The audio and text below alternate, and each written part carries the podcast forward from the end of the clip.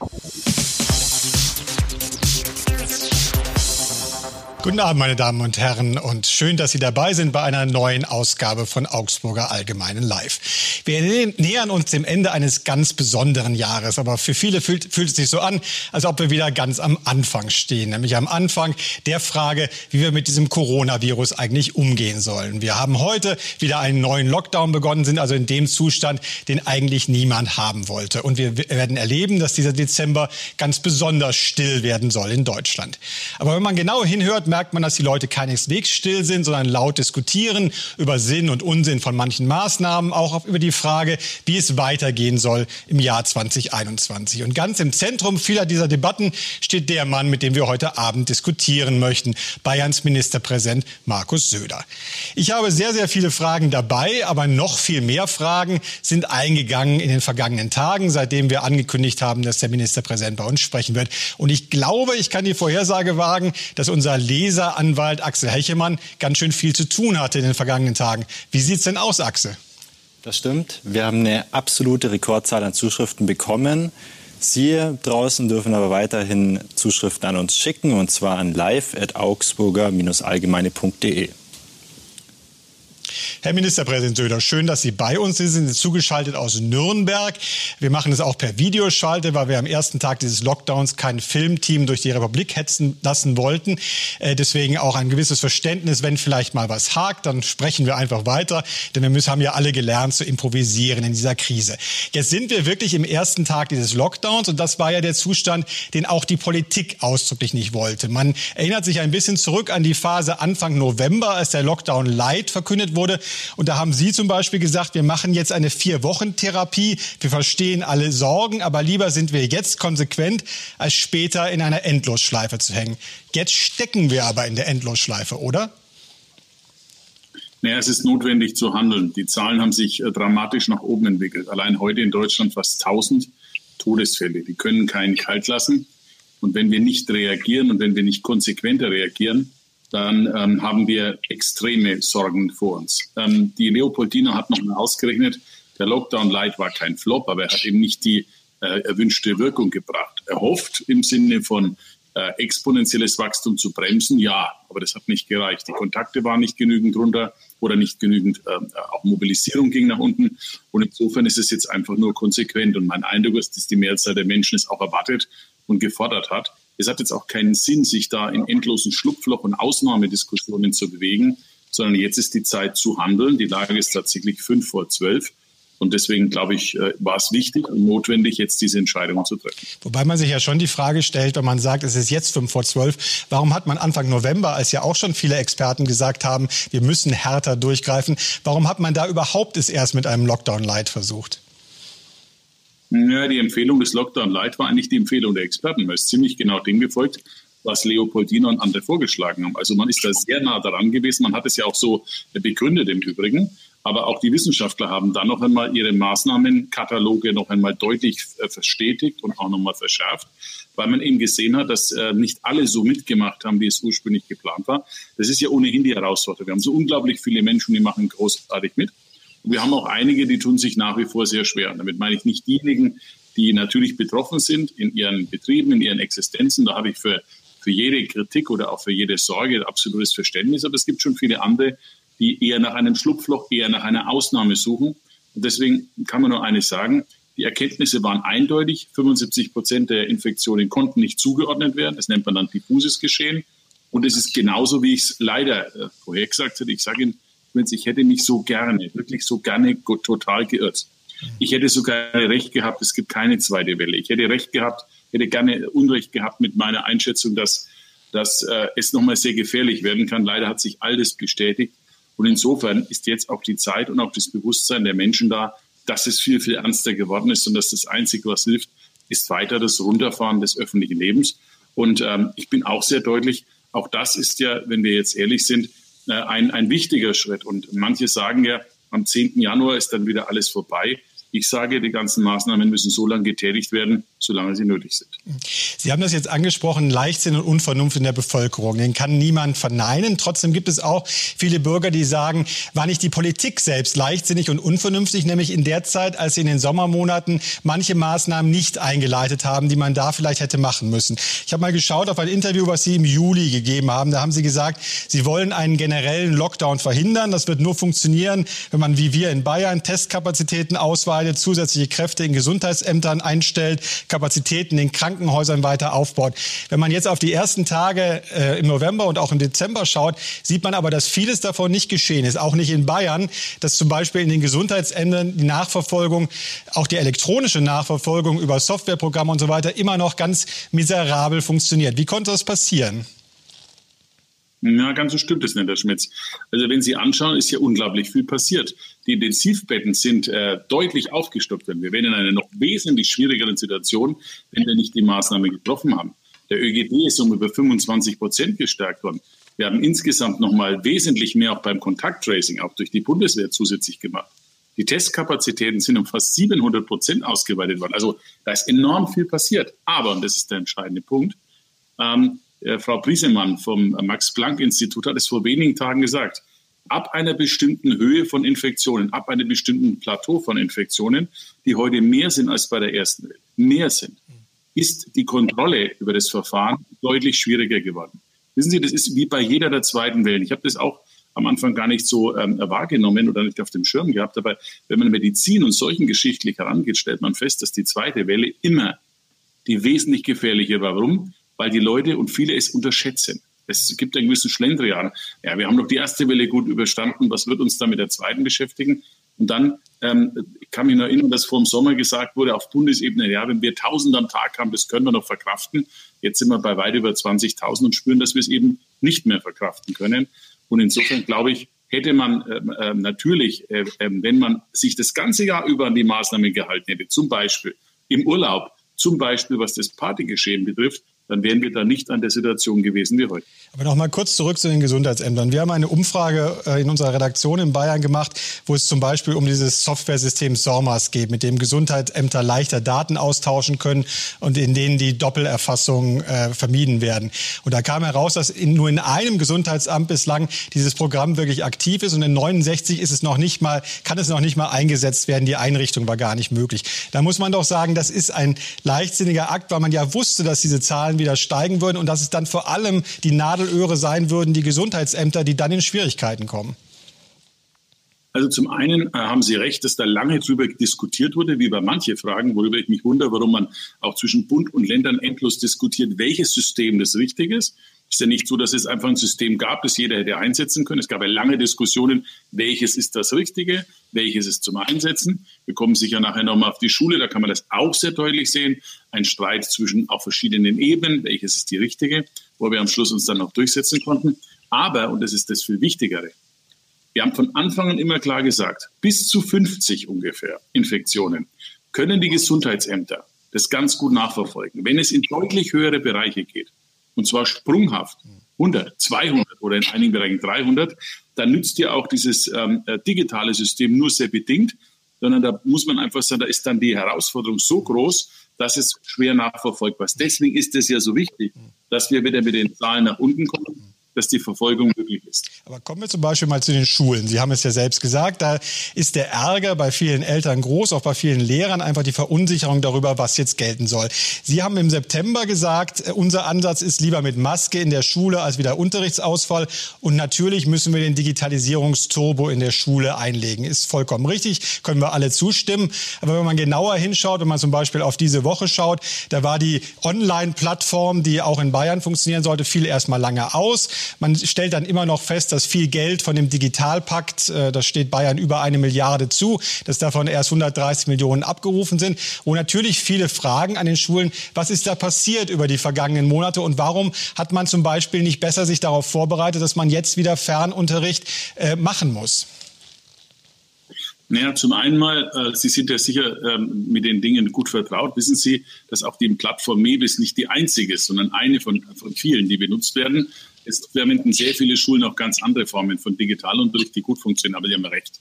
Also diese äh, Diskussion der letzten zwei Tage hat uns auch geärgert. Ich habe das auch heute ziemlich deutlich gesagt, weil sowas abgestellt werden musste. Das ist meiner Meinung nach jetzt wirklich keine, keine, kein Weltwunder, das zu schaffen, dass Mebis oder Teams und alle anderen funktionieren. Aber die Diskussion der vergangenen Monate ist auch klar. Also ohne die Masken beispielsweise hätten wir eine ganz andere Situation an Infektionen. Also war das alles notwendig und gut, was wir gemacht haben. Aber auf der anderen Seite haben wir eben auch festgestellt, dass in den Schulen Infektionen sind. Die Wissenschaftler selber haben wir die ganze Zeit gestritten, ist es jetzt gefährlich oder nicht. Da gab es lange Zeit Studien, es sei überhaupt nicht gefährlich. Und in den letzten Wochen hat sich herausgestellt, Helmuts beispielsweise hat bei seiner Antikörperstudie in München festgestellt, dass es eine sechsmal so hohe Infektionsrate gibt bei Kindern und Jugendlichen bei gleichzeitig kaum Symptomen. Was heißt es? Dass eben Ansteckung da ist, aber eben keiner es merken kann. Insofern war das jetzt auch notwendig, die Entscheidung zu treffen. Es geht zu treffen. Jetzt geht es um de facto drei Tage. Ich glaube, diese drei Tage werden wir noch vernünftig gestalten. Ich gehe davon aus, dass wir im Januar auch erstmal den Wechselunterricht starten. Und da stimme ich Ihnen zu, ist jetzt aber endgültig so, dass da alles äh, laufen muss. Ich habe es dem Kultusministerium heute nochmal deutlich gesagt, auch den zuständigen Rechenzentren bei uns. Da gibt es dann keine Ausrede mehr, dass es jetzt äh, zusätzlich gehen musste. Das heißt also, dann können Sie auch ganz genau erklären, was der Unterschied jetzt ist zwischen Distanzlernen und Distanzunterricht. Diese Definition des Kultusministers hat viele Leute verwirrt in den letzten Tagen. So ist es. Ich habe immer für Distanzunterricht plädiert ähm, als die entscheidende Botschaft, weil das ist das, was wir verstehen und was auch bisher angeboten wurde und was auch das Ziel ist. Und an dem sollen wir uns jetzt auch orientieren. Also wir verstehen die klare Aufforderung an den Kultusminister. Ab 10. Januar muss in Bayern Distanzunterricht einwandfrei funktionieren. Ja, ganz klar. Also wenn, wenn es an, an Rechnerkapazitäten liegt, dann muss man dem einfach verstärken und verbessern. Es ist ja auch nicht so überraschend, dass dann am ersten Tag, wo zusätzlicher Distanzunterricht stattfindet. Wir hatten ja die letzte Woche schon beginnend Distanzunterricht. Wir haben ja schneller auch wieder reagiert als viele andere. Wir haben ja in der letzten Woche schon 40 Prozent des Unterrichts entzerrt in den höheren Klassen. Da hat es jetzt eigentlich ganz gut funktioniert. Es ist einmal am Anfang, war es genau die gleiche Situation, eine Überlast anscheinend. So wurde es uns kommuniziert. Und so deswegen ging ich auch davon aus, dass ähm, heute, wenn das dann auch wieder startet, man auf diese Situation vorbereitet ist, weil so ganz überraschend ist es ja nun nicht, wenn an dem Tag, wo es dann losgeht, ähm, ein größerer Zugriff erfolgt.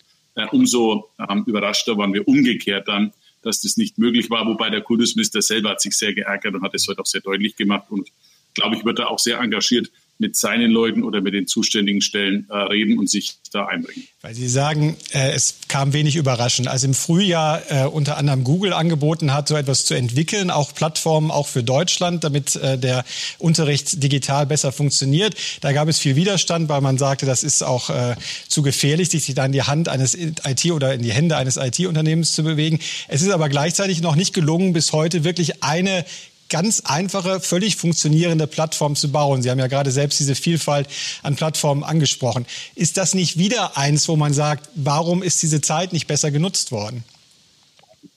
Wissen Sie, was mir aufgefallen ist? Ich bin kein gelernter Schulpolitiker. Ich habe mich im letzten halben Jahr sehr viel mit Schule beschäftigt. Ich habe äh, zwei Schulgipfel gemacht und eines ist mir aufgefallen.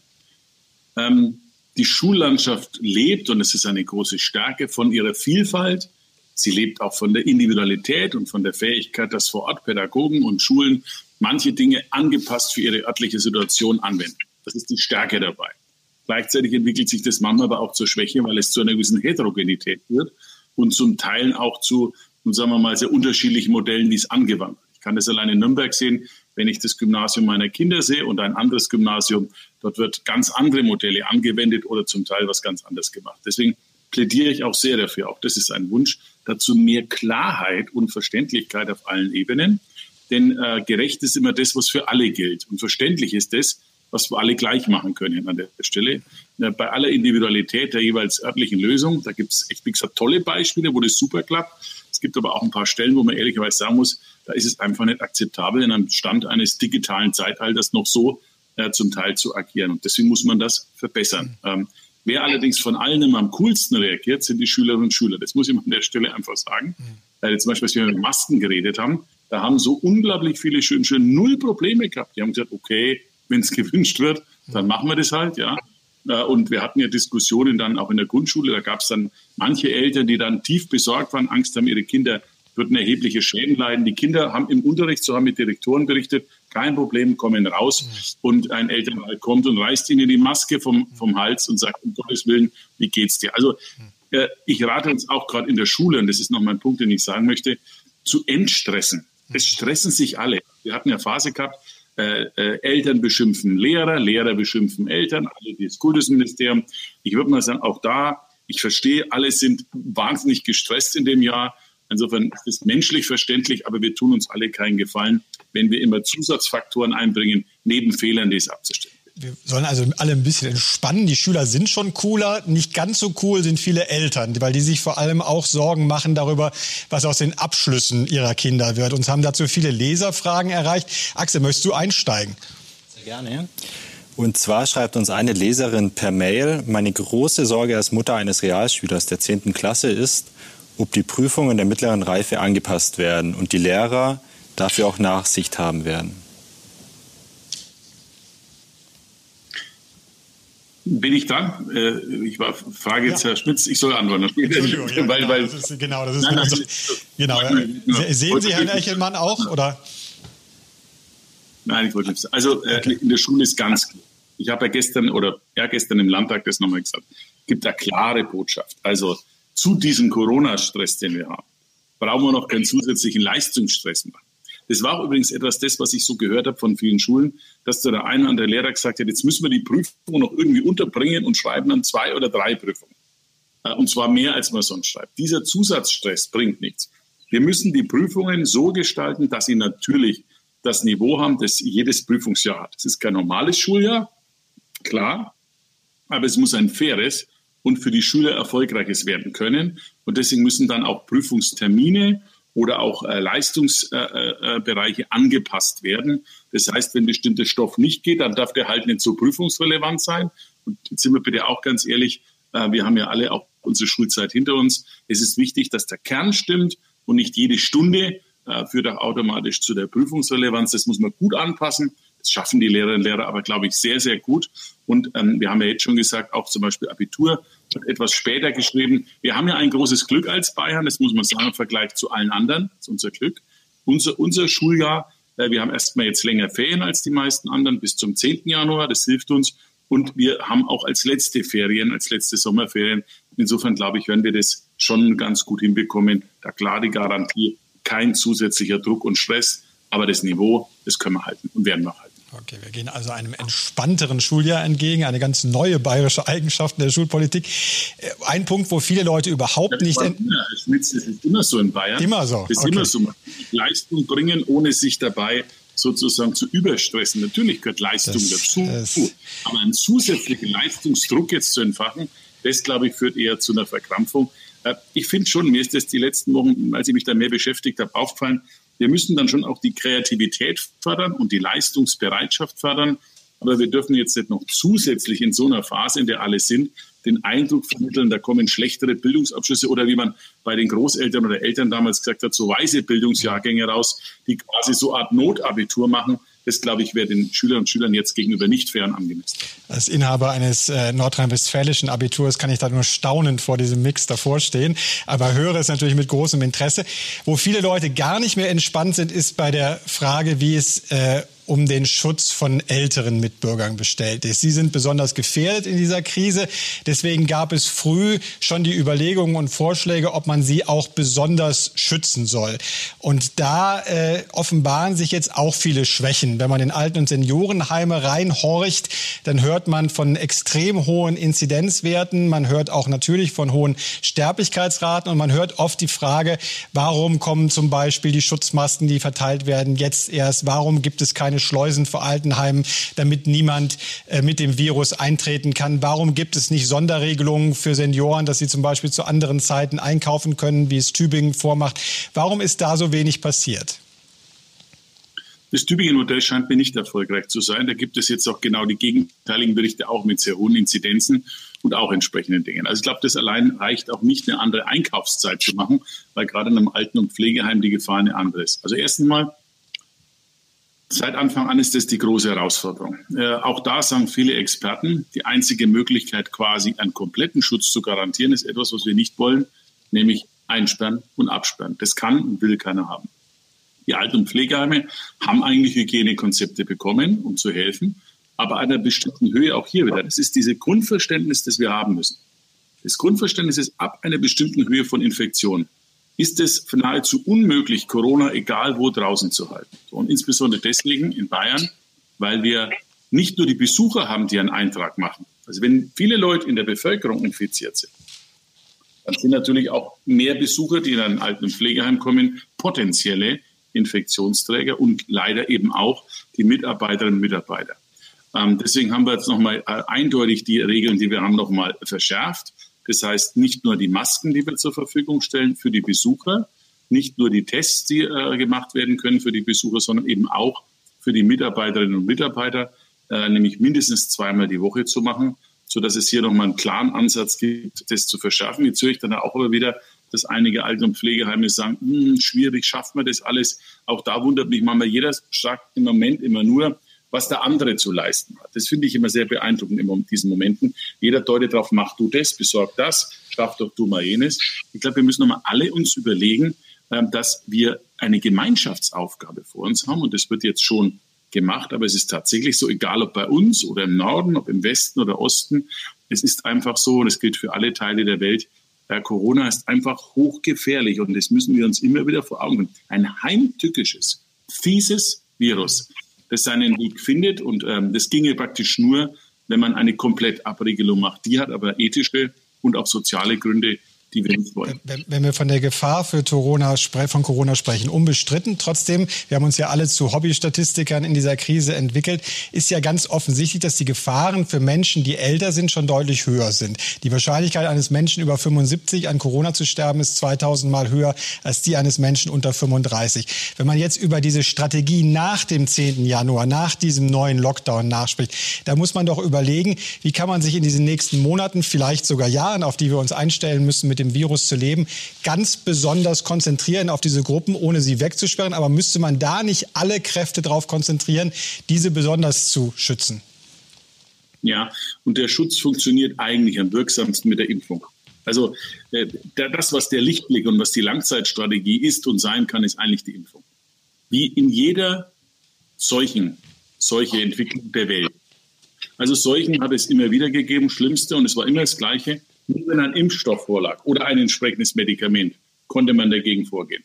Denken Sie an die Pocken und andere, dort war die Impfung die eigentliche Rettung für einen ganz großen Teil von unglaublich vielen Menschen. Und deswegen ist ähm, es eine ganz große Hoffnung und jetzt auch eine gute, ja, eine gute Botschaft, dass möglicherweise noch im Dezember geimpft werden kann. Genau da machen wir das. Wir setzen ein klares Signal, nämlich die Impfung vulnerabler Gruppen, Risikogruppen, also alles, was Sie jetzt ansprechen, wird dann äh, zu Recht gemacht und wird dann vordringlich ähm, eingeleitet, sodass da der Schutz dann sehr, sehr hoch ist. Das ist der mit Abstand beste und wirksamste Schutz. Gerade die Impffrage treibt natürlich besonders viele Leserinnen und Leser um. Axel, wie sieht es da aus mit Fragen? Da haben wir auch einige Fragen dazu. Eine verwandte Frage dazu lautet, müssen wir Masken jetzt eigentlich für immer tragen oder für die nächsten Jahre immer? Naja, also ähm, einige sagen immer, warum kommt eigentlich Asien besser durch diese Pandemie? Warum, warum klappt es da besser? Also nicht, nicht nur an dem autoritären Gesellschaftsmodell von China, wie sehr rigoros oder Vietnam damit umgehen, sondern weil in Asien das Maskentragen von vornherein, das den Erfahrungen von SARS, schon viele Erfolge hatte. Und ich muss Ihnen ganz ehrlich sagen, die Maske ist doch nur wirklich eine harmlose Möglichkeit. Klar ist es nicht das Schönste, was man will, aber die Maske schützt. Sie schützt übrigens auch vor vielen anderen Infektionskrankheiten, die man normalerweise haben könnte. Ich bin auch sehr gespannt, wie auch noch im weiteren Winter sich andere Erkältungswellen geben. Die Maske schützt uns vor vielen. Natürlich ist das Ziel jetzt nicht alles endlos zu machen, aber wir werden uns schon noch eine Zeit mit beschäftigen. Eines muss uns klar sein. Corona wird nicht einfach wieder verschwinden, so wie es gekommen ist. Da darf sich keiner eine Hoffnung machen. Aber wir müssen es kontrollieren. Wie letztens irgendwo ich gelesen habe in einem Vergleich, wie Feuer ist es? Also man hat ein Kaminfeuer, das kann, das ist kontrolliert, da gibt es kein Problem, ist abgrenzbar. Oder ein Lagerfeuer beispielsweise. Aber wenn es einen unkontrollierten Waldbrand gibt, wie man beispielsweise in Australien lange Zeit erlebt hat, dann hat man keine Möglichkeit, es mehr einzudämmen. Und unser Ziel muss sein, es wieder so zurückzufahren, dass es kontrollierbar ist. Und äh, da wird dann natürlich vor allem der Impfstoff eine enorme Chance haben. Wissen Sie, wenn ich das noch sagen darf, Schmitz, weil alle ja sagen immer Langzeitstrategie. Gab ja unterschiedliche Modelle, wie man damit umgeht. Und eines war ja immer, ach, dieses Lockdown und dieses Kontakte reduzieren. Machen wir es doch wie Schweden. Schweden ist doch super, da hat doch alles geklappt. Schweden meldet heute Totalkapitulation. Ist die weiße Flagge, weil das Modell nicht funktioniert hat, mit äh, dreimal so hohen Todeszahlen umgerechnet auf die, auf die äh, Einwohnerzahl wie bei uns äh, und auch entsprechenden völligen Überlast der Krankenhäuser. Also ich glaube, weltweit, global gesehen, gibt es außer der Art, wie wir herangehen, äh, keine echte, wirklich bessere Alternative und die Impfung ist die große Hoffnung. Wenn wir aber trotzdem auch mal auf andere Länder schauen, Sie haben Asien schon selbst angesprochen, richtig, es gibt sehr autoritär regierte Staaten, die mit dem Datenschutz auch in einer Form umgehen, wie wir es nicht akzeptieren würden als Gesellschaft. Es gibt aber auch Länder wie etwa Japan, die Demokratien sind und wo anders vorgegangen wird, wo zum Beispiel ganz gezielt nach Ansteckungsherden gesucht wird, wo nach Clustern gesucht wird, wo auch in einigen anderen, auch in Taiwan, einfach entschieden wird, ähm, wir nutzen Technologie anders anders, ähm, als wir uns eben entschieden haben, zum Beispiel bei der Corona-Warn-App. Ist das etwas, wo Sie sagen würden, da kann man sich zumindest etwas abschauen oder ist es etwas, was Sie komplett ablehnen? Naja, also wir haben so viele Einschränkungen der Menschen in, in Bewegungsfreiheit, in, in allen möglichen Bereichen. Also da ist jetzt im Moment der Datenschutz meine nicht meine allergrößte Sorge. Ich finde schon, ich habe das auch mit Winfried Kretschmann besprochen und anderen, natürlich müssten wir die Warn-App noch ähm, besser machen. Also so viele Menschen, haben sie und würden sie auch gern weiter nutzen, aber sie ist im Moment zwar nicht nutzlos, aber ihre Wirkung könnte dramatisch verbessert werden. Ja, das könnte man. Aber, aber ganz interessant, was jetzt ja, das liegt halt an Datenschutz und den muss man halt jetzt auch ändern. Wir arbeiten dran. Wir reden mit dem Bund darüber, das zu ergänzen und zu verbessern. Aber ein Vorschlag ist ja, zum, ja, nur ganz kurz nur eine Frage dazu, weil ein Vorschlag ist ja etwa, dass man mit dem Download automatisch die Einwilligung gibt, dass äh, zum Beispiel andere Kontaktpersonen automatisch informiert werden, weil wir eine des Defizite, die Sie ansprechen, ist ja, dass nur etwa die Hälfte der Menschen sich überhaupt melden, wenn sie positiv getestet wurden. Also das ist etwas, wo Sie sagen, das muss geändert werden. Ne? Ja, zum Beispiel. Man könnte mit so einer Widerspruchslösung arbeiten. Aber auch dann, es macht überhaupt keinen Sinn, wenn jemand infiziert ist, eine App hat und wir die App haben und es, und es wird nicht gewarnt. Was, was soll denn? Es ist ja keine Warn-App. Ja? Also das sind einige, gibt es eine Reihe von Vorschlägen, die gehen. Aber ich wollte noch mal ansprechen, weil Sie Japan angesprochen haben, weil Sie Taiwan angesprochen haben. Ich hätte gedacht, Sie erwähnen vielleicht noch Australien als interessantes Beispiel. Da hat es ja auch gut funktioniert. Was ist der Unterschied zwischen zwei Ländern und uns als Bayern zum Beispiel? Diese drei Länder sind Inseln. So, und das ist der ganz große Unterschied. Ähm, wir liegen mitten in Europa. Bayern hat die längsten Außengrenzen in Deutschland, 1000 Kilometer.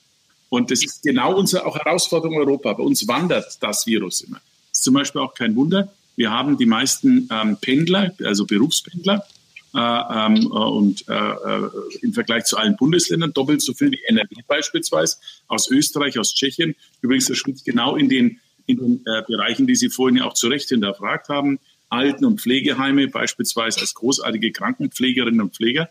Und da spüren wir einfach, wenn zum Beispiel in Österreich und in Tschechien der Eintrag enorm hoch ist, die haben ja vor uns schon, mussten die in harten Lockdown gehen, äh, dann ist es sozusagen nur eine Frage der Zeit, bis das Virus wandert. Und wenn Sie die Quarantänevorschriften in China und diesen anderen Ländern, Australien anschauen, da haben Sie eine sehr lange und sehr konsequente Quarantänezeit, die bei uns nicht so ist. Und das sind alles so Beispiele.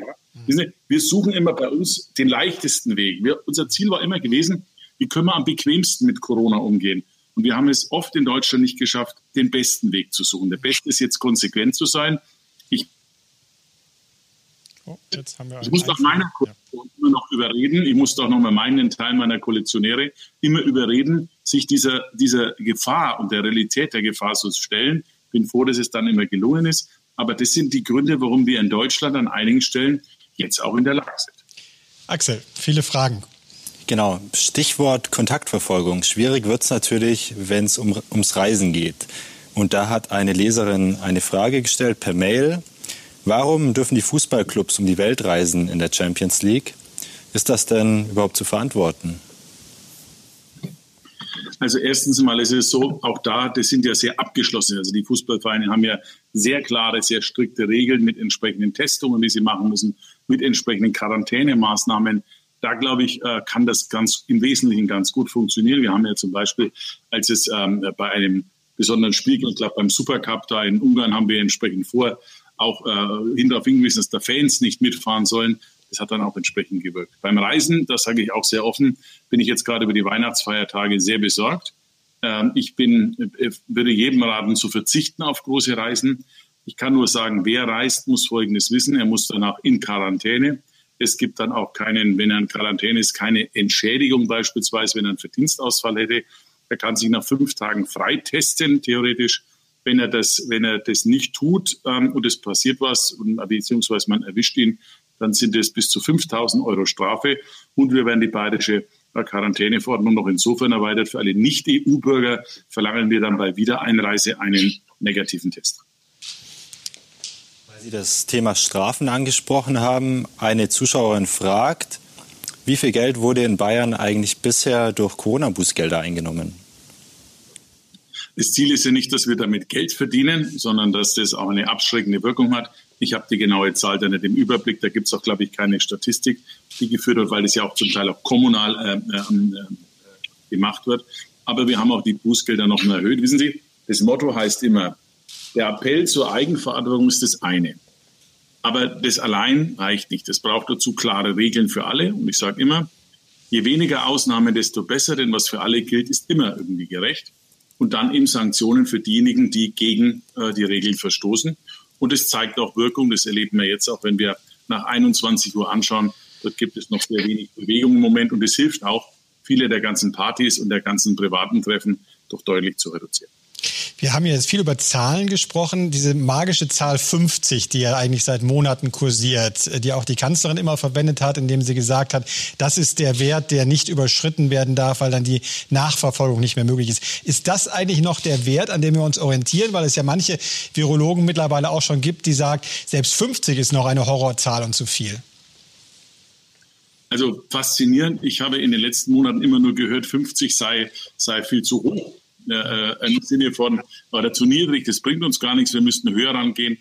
Ähm, ich habe mich übrigens in der Frage, welcher Virologe jetzt quasi der Chefberater ist, nie von einer Person abhängig gemacht. Ich äh, gibt es ja so den einen oder anderen, der sagt, wer ist der Chefberater und von der Kanzlerin oder von Team anderen Kollegen. Ja, ja, da gibt es auch der Streeck oder andere. Alles natürlich interessante Menschen und, und, und super Experten. Ich habe immer, das haben wir in Bayern so gemacht, immer auf die Breite gesetzt der Expertise. Das ist nämlich spannend ein Virologe im Interview sagt manchmal was anderes, als wenn fünf oder sechs eine gemeinsame wissenschaftliche Stellungnahme abgeben. Und war mir wichtig, was sagen Leopoldina, was sagt Max Planck, was sagt äh, Fraunhofer, was sagen Helmholtz und, und Leibniz. Und die geben dann sehr klare, einheitliche Empfehlungen. Und daran haben wir uns eigentlich immer orientiert an der Wissenschaft. Und da gibt es eine klare Orientierung auch. Diese 50 ist eben einfach die Zahl, an der Gesundheitsämter in der Lage sind, Kontakttracing, also die Nachverfolgung zu machen und, ähm, und Sie haben das ja auch im Augsburger Bereich ganz genau gesehen. In dem Moment, wo die Nachverfolgung nicht mehr ganz klappt, in dem Moment gehen die Zahlen dann einfach hoch. Und deswegen ist es so wichtig, da wieder auf ein Zahlenplateau zu kommen, dass es beherrschbar ist, nochmal zum Kaminfeuer zu kommen, statt Waldbrand, dann lieber ein kontrolliertes, kleineres Feuer. Ganz äh, ähm, löschen wird man es im Moment erst dann können, wenn wir viele Impfungen haben. Darum übrigens auch nochmal meine Bitte, es gibt keine Impfpflicht, aber erstmal werden die geimpft, die es dringend brauchen also am Anfang gerade, die besonders schutzwürdig sind. Aber wir müssen schon auch eines deutlich machen. Wir müssen auch mehr Impfbereitschaft fördern. Denn wir haben ja in Deutschland zwei Viren, die da sind. Corona ist das eine Virus. Und das andere Virus ist dieses Fake News Virus, das ständig verbreitet wird mit allen möglichen Botschaften und Irrlichtern, die auch dazu führen, dass die Bereitschaft und Akzeptanz der Bevölkerung, vieles mitzumachen, echt untergraben. Das bedeutet, äh, wir haben keine Impfpflicht. Das wurde ja von vielen Politikern ganz klar gesagt. Aber viele sagen natürlich, es wird irgendeine Art von Impfpflicht durch die Hintertür geben. Etwa indem der Zutritt zu bestimmten Veranstaltungen, vielleicht auch zu einem Flugzeug und so weiter, nur noch denen zustehen wird oder auch Reisen nur noch denen zustehen werden, die ein, äh, eine Impfung und einen Negativbescheid äh, vorweisen können. Befürchten Sie so etwas auch oder, oder finden Sie so etwas vielleicht sogar gut, weil es die Impfbereitschaft erhöhen wird? Ich kann mir das ehrlich gesagt nicht so vorstellen, denn äh, ich glaube, dass die Grundregeln sich erst verändern werden, wenn wir eine entsprechende gute, ähm, hohes Niveau der Impfung haben. Ich glaube nicht, dass man jetzt einfach hergehen wird und sagen, alle Regeln sind außer Kraft gesetzt für den, der einen Impfbuch vorweist. Wir werden ja auch erleben, dass das noch eine sehr spannende Frage wird. Wir müssen zum Beispiel auch den Impfstoff erstmal schützen. Schützen davor, dass er geklaut wird. Schützen davor, dass er vielleicht zerstört wird. Auch das gibt es ja in allen möglichen Drohungen im Netz. So, und deswegen ist gerade auch am Anfang wichtig, dass wir eine gute Impfstruktur haben. Die Impflogistik steht jetzt in Bayern. Äh, das, glaube ich, kann man überall in Kommunen sehen. Da ist jetzt überall vermeldet worden, dass wir fast 100 Zentren haben wir. Über 3000 Ärzte sollen zur Verfügung stehen. Also das müsste jetzt alles ganz gut funktionieren. Ähm, wenn der Impfstoff kommt und wenn die Botschaft ist, dass er noch in diesem Jahr kommt, dann geht es mit dem Impfen dieses Jahr los. Aber wie gesagt, meine Sorge ist nicht so sehr, dass nicht genügend Impfstoff am Anfang zur Verfügung steht, sondern dass am Ende irgendwann auch wieder Impfmüdigkeit eintritt. Und dann, Herr Schmitz, kommen genau die Probleme. Da kommt die Frage, wo erlaube ich was, wo erlaube ich nichts, wie mache ich das? Und deswegen glaube ich, ist einfach gut, wenn wir zügig und schnell und vernünftig impfen und gleichzeitig dabei, aber nicht die ganzen Sorgfaltsmaßnahmen, diese Grundregeln, mit denen übrigens vieles schon geholfen wäre, mit Abstand halten, Desinfektion und Mundschutz weiter noch aufrechterhalten. Also es wird nicht so sein, dass ab März alles vorbei ist. Da darf sich keiner darauf anstellen. Aber es kann besser werden und soll auch besser werden. Haben Sie denn bei dem, was Sie beschrieben haben, der Schwierigkeiten des Impfstoffs oder der Impfstofflogistik, äh, auch irgendwelche Anzeichen dafür, dass eine Art Schwarzmarkt sich entwickelt? Uns haben viele Leseranfragen erreicht. Äh, werden dann Leute, die mehr Geld haben, sich vielleicht einen Impfstoff leichter kaufen können? Oder auch die Frage, kann ein Arzt zum Beispiel, wenn es dann in den Praxen auch geschieht, einmal nach Belieben entscheiden, wen er impft? Nein, normalerweise kann das nicht passieren. Ausschließen kann ich gar nichts. Was auf dieser Welt ist denn bei äh, entsprechenden äh, Entwicklungen gibt es immer Nebenerscheinungen, aber wir achten alle sehr genau darauf, dass das alles vernünftig passiert. Ja, aber es gibt zum Beispiel spannende Fragen, wenn nicht alle aus den, aus den maximalen äh, Gruppen hingehen, was mache ich dann mit dem Impfstoff? Darf auch jemand anders geimpft werden? Ich glaube, da wird man eine gewisse Flexibilität haben äh, bei der Frage, zum Beispiel genau bei der Frage auch, ähm, wer, wer soll die Politik sich impfen lassen oder nicht? Da gibt es unterschiedliche Meinungen. Die einen sagen, ja, die, die einen sagen, ja. der soll sich nicht gleich hinstellen und hm. impfen lassen. Andererseits gibt es sehr viele, die sagen, na ja, wenn sich die Politik nicht impfen lässt, dann muss das ja einen Grund haben. Verstehen Sie? So, und wahrscheinlich, wenn, wenn ich dran bin und wenn ich darf und wenn das okay ist, werde ich mich impfen lassen. Wahrscheinlich sogar mit einem Notar nebenbei, der dann auch noch bestätigt, dass es der Impfstoff ist. Das ist der um richtige Impfstoff. Fake News ja. ja, Sie sagen es, aber ja. stellen Sie sich vor, genau so was wird passieren im Netz. Ähm, da wird ja ständig irgendwelche Botschaften gesetzt. Ich habe vor, vor zwei Tagen lief wieder sowas von der AfD durch, durchs Land. Da wurde dann gezeigt, ein Foto von, von Ministerpräsidenten, ich war dabei, wo wir alle ganz eng zusammenstehen und was essen und trinken und sagt, da, so machen die ihren ja. Lockdown, halten wir nichts. Der AfD-Abgeordnete hat dann selbst zugestanden, okay, das war wohl das Foto vom letzten Jahr, ja, und sagt, ach, sorry, das Foto läuft aber weiter durchs Netz. Und so wird ja jeden Tag ein, ein so großer Unsinn verbreitet, und das ist das, wenn ich Ihnen das sagen darf, auch, es ermüdet manchmal immer wieder ständig auf neu erklären zu müssen, was die Gefahr ist. Aber empören tut mich die Art und Weise, wie manche politischen Gruppen, wie AfD und Querdenker, äh, da agieren, zum Teil mit absurden Theorien, manchmal auch mit Lügen. Eine Frage, die uns auch dazu erreicht hat, war, wenn jetzt jemand in einer Familie impfberechtigt wäre, sagen wir mal die 85-jährige Großmutter, sie aber sagt, nee, ich möchte mich gar nicht impfen lassen, kann dann quasi ihre Impfberechtigung in der Familie weitergegeben werden? Könnte sich dann jemand anders in der Familie impfen lassen? In den Fragen wird der Bund jetzt noch eine endgültige Empfehlung abgeben. Da sind wir jetzt auch sehr gespannt, was die Empfehlung dann ist. Und ich äh, sehe schon an der an der Klugheit der Konstellation, die Sie jetzt gerade fragen, dass wir da noch nicht am Ende der spannenden Diskussionen sind. Aber ich glaube, das werden wir irgendwie schon, das werden wir irgendwie schon, schon irgendwie schaffen. Das wird am Anfang wie immer. Wissen Sie, bei all diesen Maßnahmen ist so, am Anfang wird das alles ganz schwierig, aber in der Realität klappt es dann schon irgendwie. Genauso wie es so ist, wenn wir Maßnahmen jetzt beschließen, am Anfang, als die Maßnahme beschlossen wird, sagen viele, ist unzumutbar und ab dem Tag, an dem sie in Kraft tritt, wird sie dann von manchen schon wieder als zu weich empfunden. Das also ist das ständige Corona-Rhythmus. Also auch beim Impfen gilt, wir schaffen das. Äh, Axel, wie sieht es aus mit weiteren Fragen rund ums Impfen? Das trieb unsere Leserinnen und Leser ja sehr um. Absolut. Da haben wir einige Fragen bekommen, unter anderem eine besorgte Zuschrift von Familie Sperl. Die schreibt uns, dass sie sich gegen das Coronavirus impfen lassen will. Sie wuchs aber zur Kontergan-Zeit auf und hat deswegen Sorge. Welche Garantien und Sicherheiten hat diese Familie, dass alles gut geht? Also zum einen einmal ist natürlich alles berechtigte Fragen. Zum einen einmal ist es so, dass ähm, die Verfahren heute anders sind als in den 60er Jahren. Kontergan war ja Mitte, Ende der 60er Jahre das große Thema. Ähm, und deswegen ist heute ein ganz anderes Verfahrensweg. Man kann davon ausgehen, wenn in Europa und in Deutschland Impfstoff zugelassen wird, dann hat er eine sehr, sehr hohe Sicherheit. Ähm, ich höre von unseren Experten, dass sogar bei den Impfstoffen diesmal eine noch bessere Sicherheit sei als bei vielen anderen bisherigen Impfstoffen, auch beispielsweise, die in den letzten Jahren in anderen, für andere Bereiche zugelassen wurden.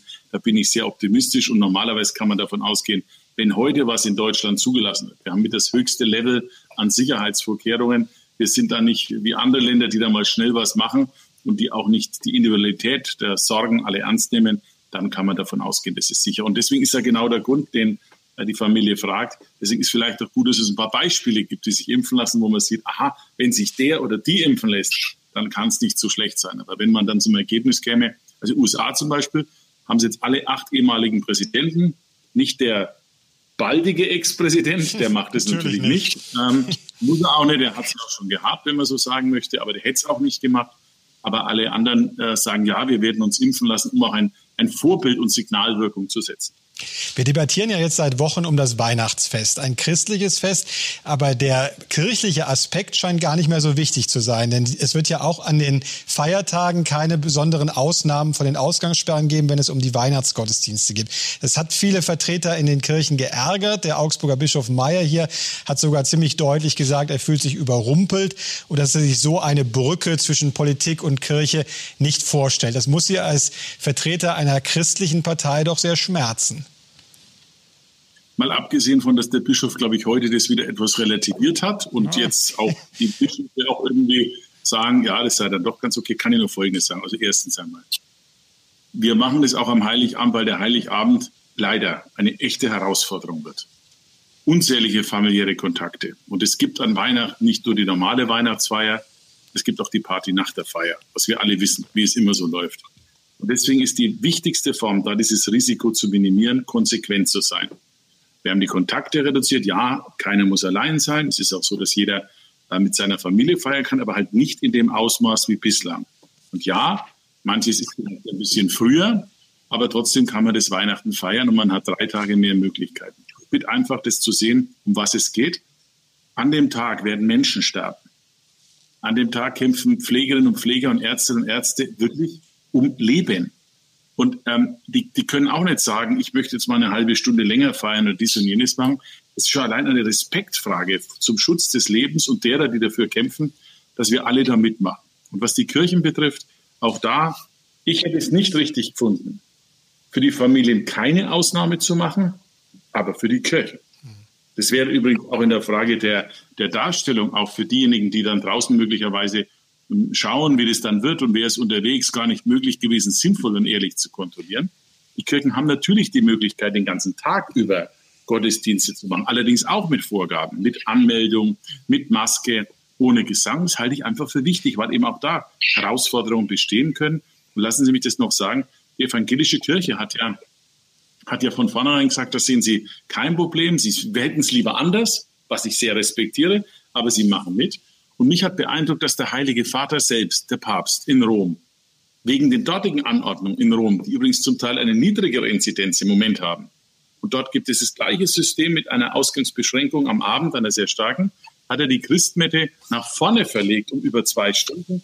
Und ich finde, wenn der Papst äh, äh, das kann, dann ist er doch ein Vorbild für alle anderen. Und dann habe ich, hab ich gestern irgendwo in einer Zeitung äh, gelesen, dass ein anderer Pfarrer gesagt hat, Weihnachten findet nicht nur am Altar statt, sondern eben auch in den Herzen.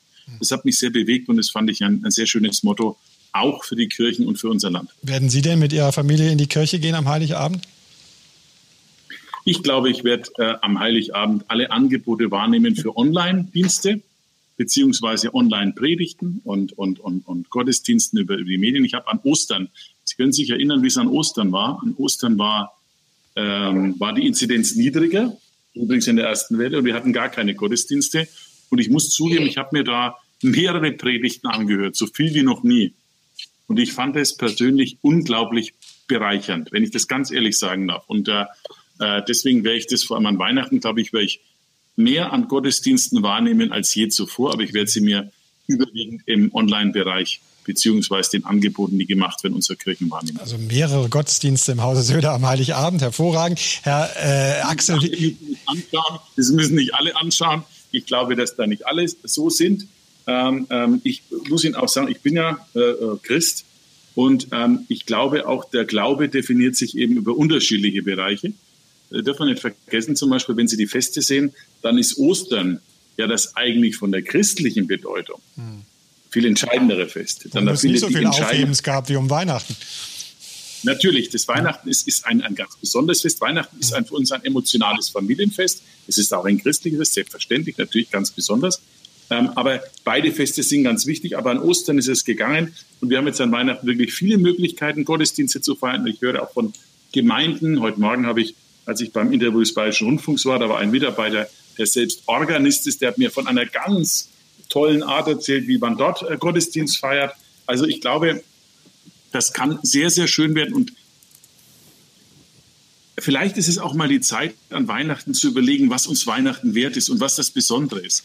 Dass es eben nicht darum geht, die Gewinnmaximierung zu machen. Also das teuerste Geschenk ist das, wer das teuerste Geschenk bekommt, hat das schönste Weihnachten.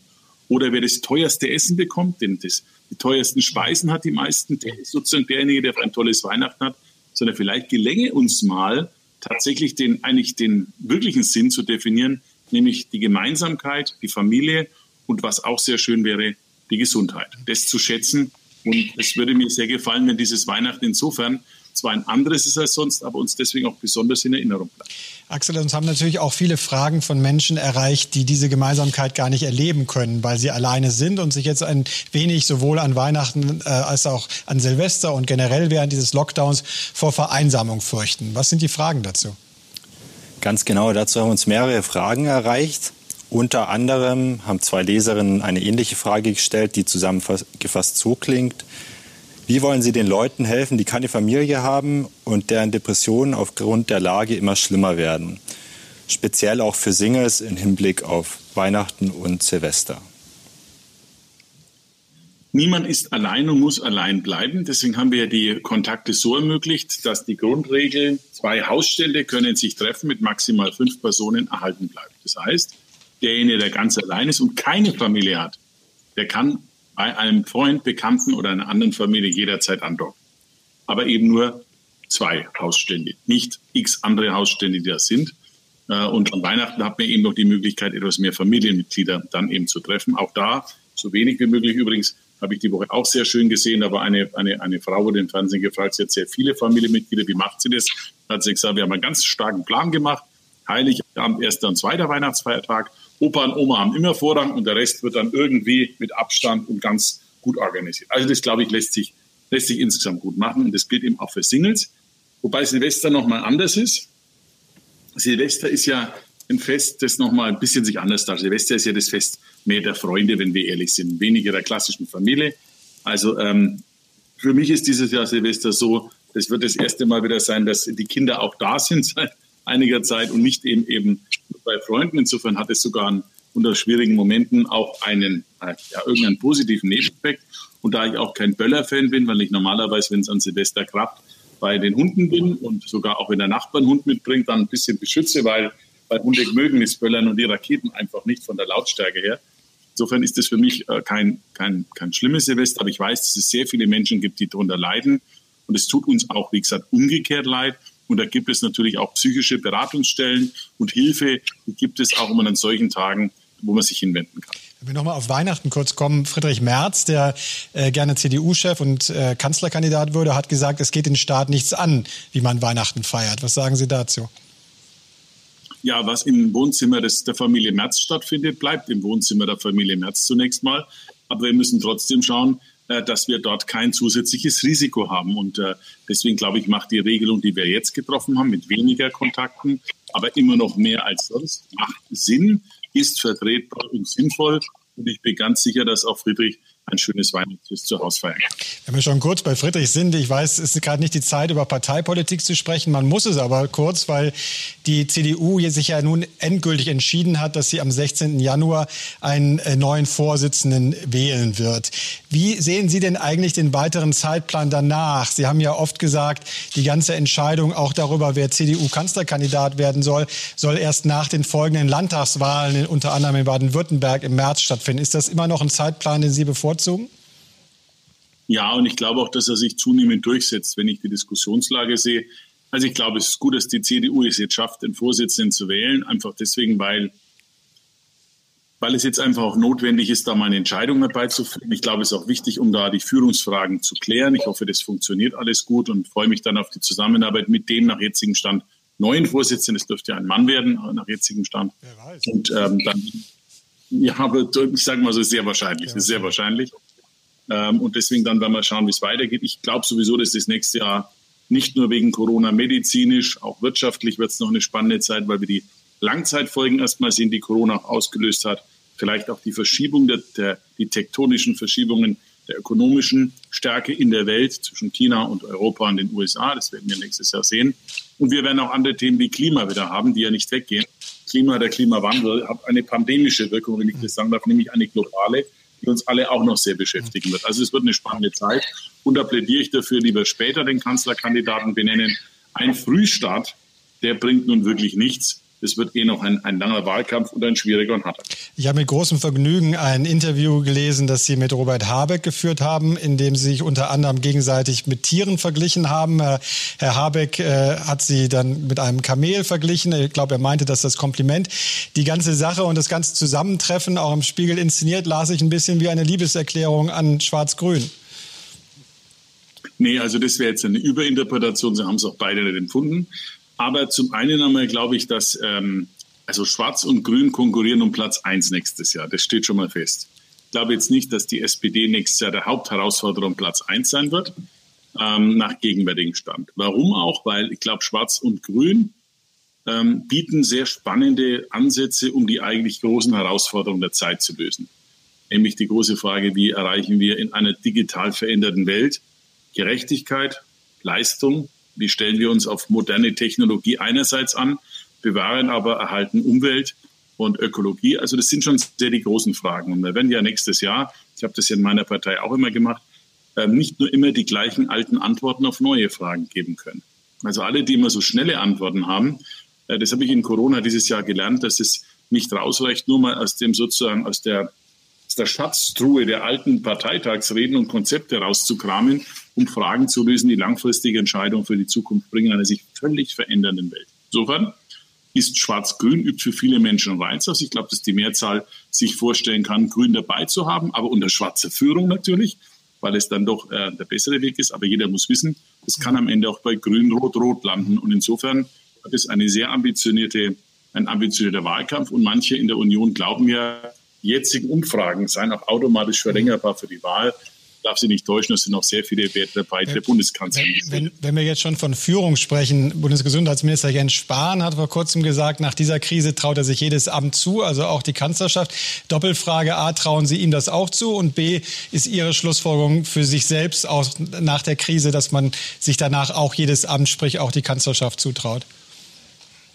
Ich kann nicht für andere sprechen. Und äh, die Frage, wer wem was zutraut, entscheiden am Ende ehrlich gesagt immer nur die Bürgerinnen und Bürger. Denn die sagen, ob sie am Ende glauben, jemand sei geeignet, äh, dieses schwerste Amt in Deutschland zu führen. Ich kann Ihnen nur eines sagen, ich habe in dem Jahr mich mit diesen ganzen taktischen Fragen eigentlich mit Abstand am wenigsten beschäftigt.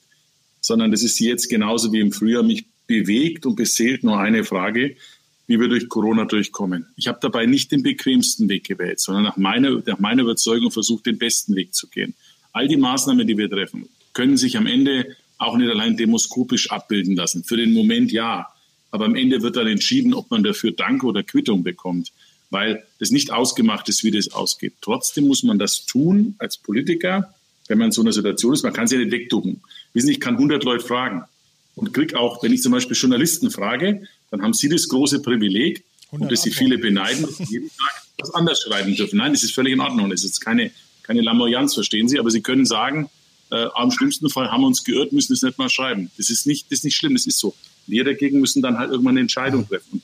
Äh, stehen der Verantwortung auch abzuwägen. Natürlich gibt es auch Fehler. Wir haben ja vorhin am Anfang einige angesprochen, die evident sind, die man hätte noch besser machen können, möglicherweise.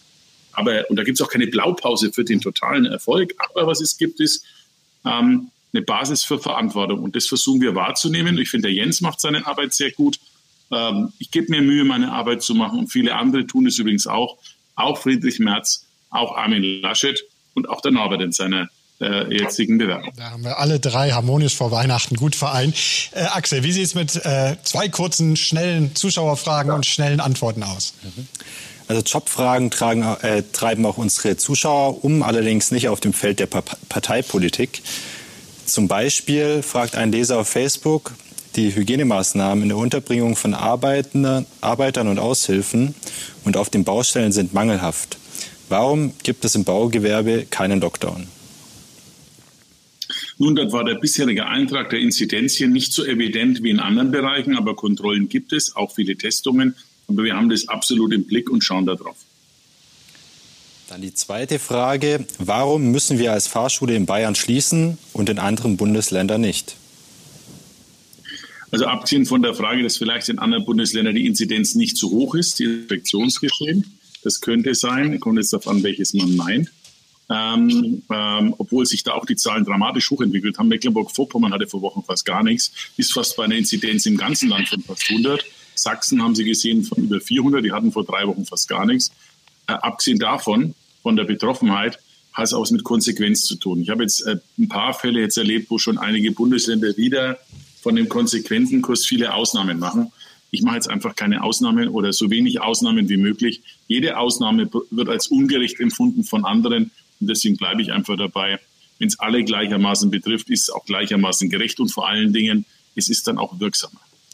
Die Leute sind alle unglaublich erschöpft am Ende dieses Jahres, bis auf eigentlich eine Ausnahme und das sind Sie.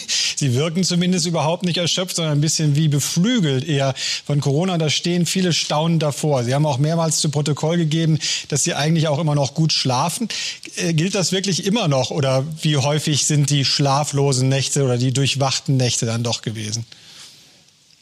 Ich meine Mutter hat mir immer gesagt, in Krisensituationen muss man gut essen und gut schlafen, sonst steht man das Ganze nicht durch. Da habe ich mich schon seit meiner, meiner Schulzeit daran versucht zu orientieren. Aber eines stimmt schon, das nimmt mich natürlich wie jeden anderen Menschen auch mit, das besorgt mich. Aber ich muss ja auch Entscheidungen treffen können und ähm, ich muss sie auch Mama für andere treffen können. Es hat ja keinen Sinn, wenn, äh, wenn ich sozusagen genauso verzagt davor stehe und die Hände beim Kopf zusammenschlage. Ich berate mich mit vielen, ja, auch mit der Kanzlerin intensiv. Wir haben da dieselbe Einschätzung. Wir sind gleich besorgt, empört manchmal. Auch wir haben Phasen, wo wir sagen, das gibt's doch nicht. Warum da wieder ein Problem und warum geht das denn nicht so? Das nimmt uns schon mit und äh, und auch die Tatsache, wie viele es dann immer doch noch nicht verstanden haben. Wissen Sie, wo man denkt, jetzt ist es doch so evident.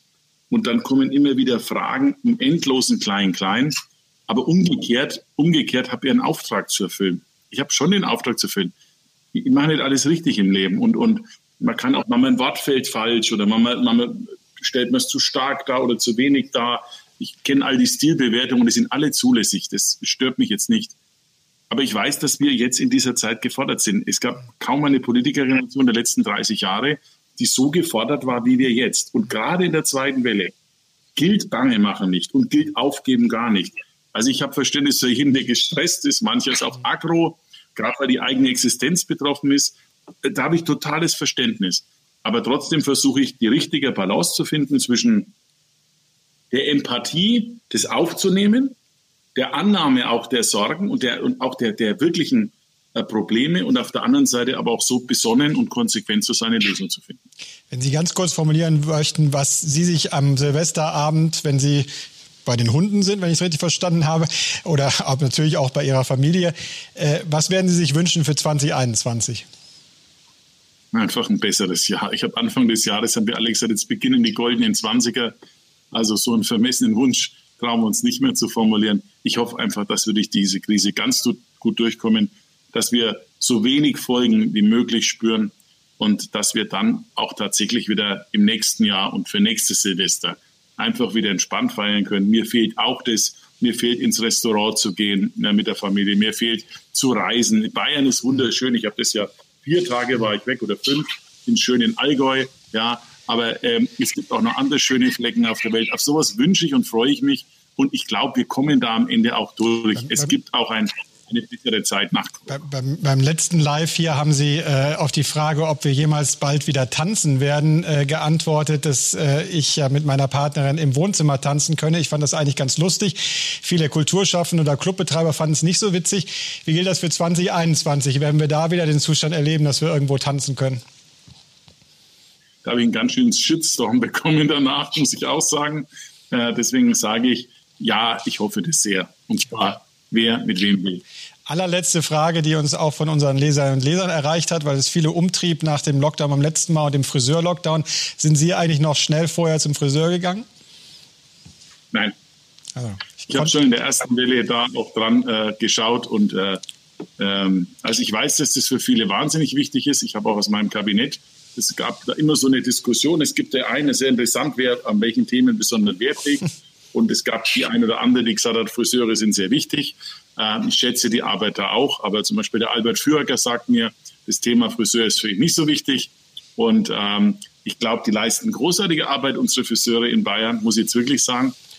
Ist auch ein hochwertiges Handwerk, aber ich habe es jetzt nicht mehr extra gemacht. Nein, ich halte es schon auszuwarten. Also wenn der Lockdown noch zwei Monate dauert, werden wir wieder interessante Frisuren auch im Kabinett Söder erleben.